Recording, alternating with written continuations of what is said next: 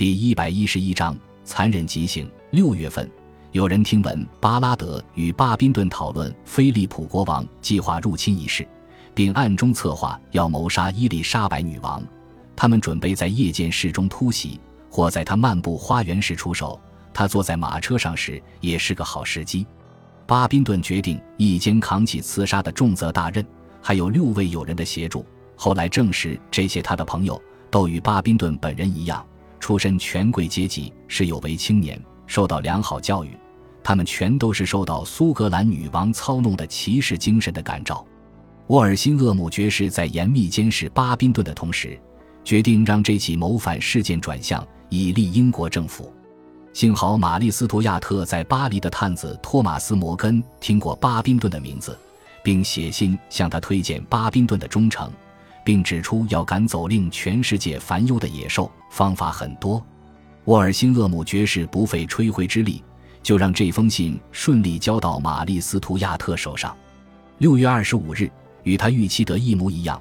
玛丽斯图亚特写信给巴宾顿，接着巴宾顿又于七月六日回信，简述其阴谋计划内容，要求玛丽斯图亚特同意并给予建议。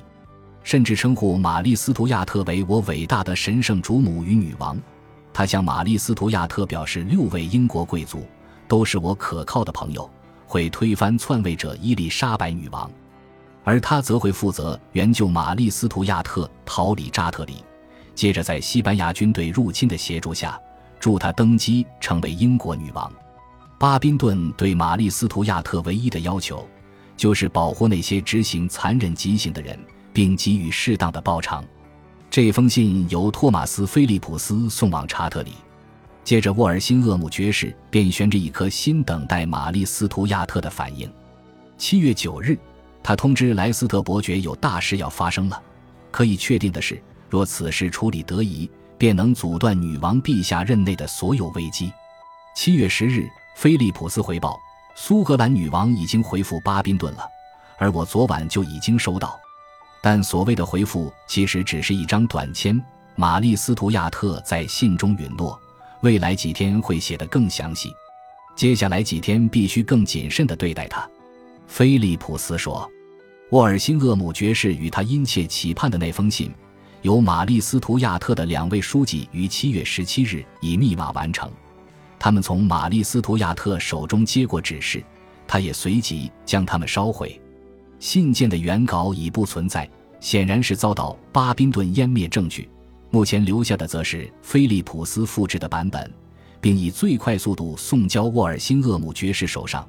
信上甚至还有菲利普斯手绘的监狱图像。在漫长的沟通过程中，玛丽斯图亚特因为替巴宾顿的阴谋背书与支持行刺伊丽莎白女王而有罪。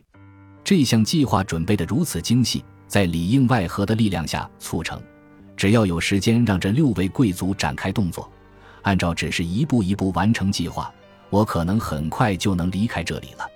沃尔辛厄姆爵士要的就是这样一封信，让玛丽斯图亚特能在一五八五年的关联法之下俯首认罪。同时，我们也相当确定，为了了解巴宾顿提及的六位贵族是谁，他在这封血腥信件的最后伪造了一个伏笔，询问这些人是谁。最后，在七月二十九日将信件交到巴宾顿手中。后来，玛丽斯图亚特的支持者便指称，其他的信件内容也都是沃尔辛厄姆爵士假造的，尤其是玛丽斯图亚特支持暗杀伊丽莎白女王的部分。然而，玛丽斯图亚特与门多萨大使的共谋关系是确定的。门多萨大使甚至曾向菲利普国王表示，玛丽斯图亚特知道阴谋计划的每一步。此时，这些阴谋者正在伦敦的小酒馆中公开吹嘘他们的冒险精神，甚至提前庆祝胜利。巴宾顿甚至要人画了一幅他与弑君杀手群的团体像，作为行前纪念。七月五日，伊丽莎白女王与苏格兰王詹姆士六世签订《贝维克条约》，让两国君主在遭遇武力侵犯时能够互助保护。这也代表菲利普国王无法从英国北部边界入侵。就在巴宾顿请求玛丽斯图亚特祝福他的阴谋成功时，儿子最终的背叛消息也传到了玛丽斯图亚特耳中，这让他感到异常愤怒、绝望又难过，更进一步刺激他对眼前阴谋的支持。就在七月，莱斯特伯爵向伊丽莎白女王提起，确保能赢得荷兰战争的方法就是由他来接掌荷兰王权。想到此举可能为财政带来的困境，并忧心过度刺激菲利普国王，伊丽莎白女王以相当歇斯底里的态度响应。接着，在冷静下来之后，女王写信给莱斯特伯爵，理性的解释自己犹豫的原因，更强调：罗伯特，想必你认为在这个季节中仲夏夜的疯狂影响了我的思考。然而，你必须接受我的想法，这就是命令。这件事到此为止，我不会再与你讨论。尽管不情愿，但我还是要向你道别，我的眼睛。但我会向神祈祷，保你不受伤害，保你远离仇敌。我对你的付出有无尽的感谢，一如往昔的意。二，这也代表他绝对不可能接受荷兰王位。到了八月，沃尔辛厄姆爵士搜集到的信息已足够置苏格兰女王于死地，于是他决定不需等待巴宾顿恢复玛丽斯图亚特。他现在就要出手，在他们任何一个人听到风声之前，在他们有时间烧毁任何通信证据之前，而这些则是沃尔辛厄姆爵士准备上呈法庭的证据。八月四日，约翰·巴拉德遭到逮捕，以他身为天主教神职人员为由，被送往伦敦塔中囚禁。从有人处听闻这个消息，巴宾顿陷入慌张之中。于是要求一位叫做野蛮人的弑君杀手当天就要杀了女王。尽管野蛮人已经准备万全，但却表示自己穿着太不体面，可能进不了宫。巴宾顿于是给了他一枚戒指，要他将戒指卖了，将所得用来买件好一点的衣服。但时间太过仓促，于是当晚巴宾顿便展开逃亡，找地方躲了起来。伊丽莎白女王此时才将事情原委告诉伯利男爵。并下令要他发布宣告，谴责阴谋暴行。有关阴谋计划的相关实证很快就被复制，接着散布到全国各地，让忠诚派的臣子们能指认这些弑君杀手。各地随即传出抗议声浪。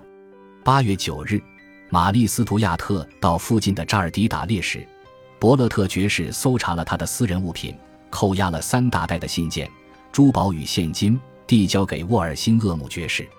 他的书记吉尔伯特·科勒与克劳德·诺鲁接着骑马到附近的荒野，逮捕了玛丽斯图亚特本人。涕泪纵横的他被带到附近民宅中整理仪容，接着才被押解回查特里继续拘留。女王写了一封信给伯勒特爵士阿米艾斯：“我最细心的中仆，神在这次的行动中赐予你三大袋的成果，让你可以顺利解决这个麻烦的角色。”让那邪恶的坏女人知道，她那些卑鄙行径经过法律制裁会带来多沉重的苦痛。我多年来拯救了他的生命，但他却以各种奸诈的行径造成我难以容忍的损失。那就看神能不能原谅他吧。伊丽莎白女王下令遣散玛丽斯图亚特的仆人们，并以伯勒特爵士指定的对象取而代之。就连听到玛丽斯图亚特因为失去这些朋友而重病，他也不为所动。巴宾顿的脸全都被绿核桃木的外皮划伤。八月十四日被人发现在伦敦北部的圣约翰森林中，隔天就被押入伦敦塔。当逮捕他的消息公开后，伦敦各地甚至响起欢庆的钟声，伦敦市民纷纷表达感激之意，燃起萤火，大开街头嘉年华。伊丽莎白女王被人民的这些爱与忠诚感动不已。因此，亲笔写了一封动人的信函，感谢伦敦市政厅。巴宾顿的家遭到搜索，找到许多天主教煽动谋反的证据，以及诅咒伊丽莎白女王身故的预言。此时已有十四人落网，罪名都是重度叛国罪。八月十八日，审问由伯利男爵、海登爵士与布隆尼大法官在伦敦塔中进行。巴宾顿因畏惧刑求的折磨。天真的以为只要合作就能获得赦免，于是自白承认策划暗杀女王的行动。在接下来七次的自白中，首度透露了阴谋内容，丝毫未保护玛丽斯图亚特或其他共犯。吉尔伯特·科勒与克劳德·诺鲁也证实，那些沃尔辛厄姆爵士复制来为玛丽斯图亚特定罪的信与原版一模一样。枢密院判女王能召开国会。解决苏格兰女王的问题。伊丽莎白女王知道上下两院将坚持审判玛丽·斯图亚特并处以极刑，且他将毫无选择，必须同意，因此再度使出拖延战术。他的参事相当坚持，指出若涉案情节较轻的阴谋者巴宾顿与他的友人们都必须依照叛国罪面对极刑，也就不该纵放此案背后的主谋玛丽·斯图亚特。九月九日，怀着沉重的心情。伊丽莎白女王屈服了，召开国会。感谢您的收听，喜欢别忘了订阅加关注，主页有更多精彩内容。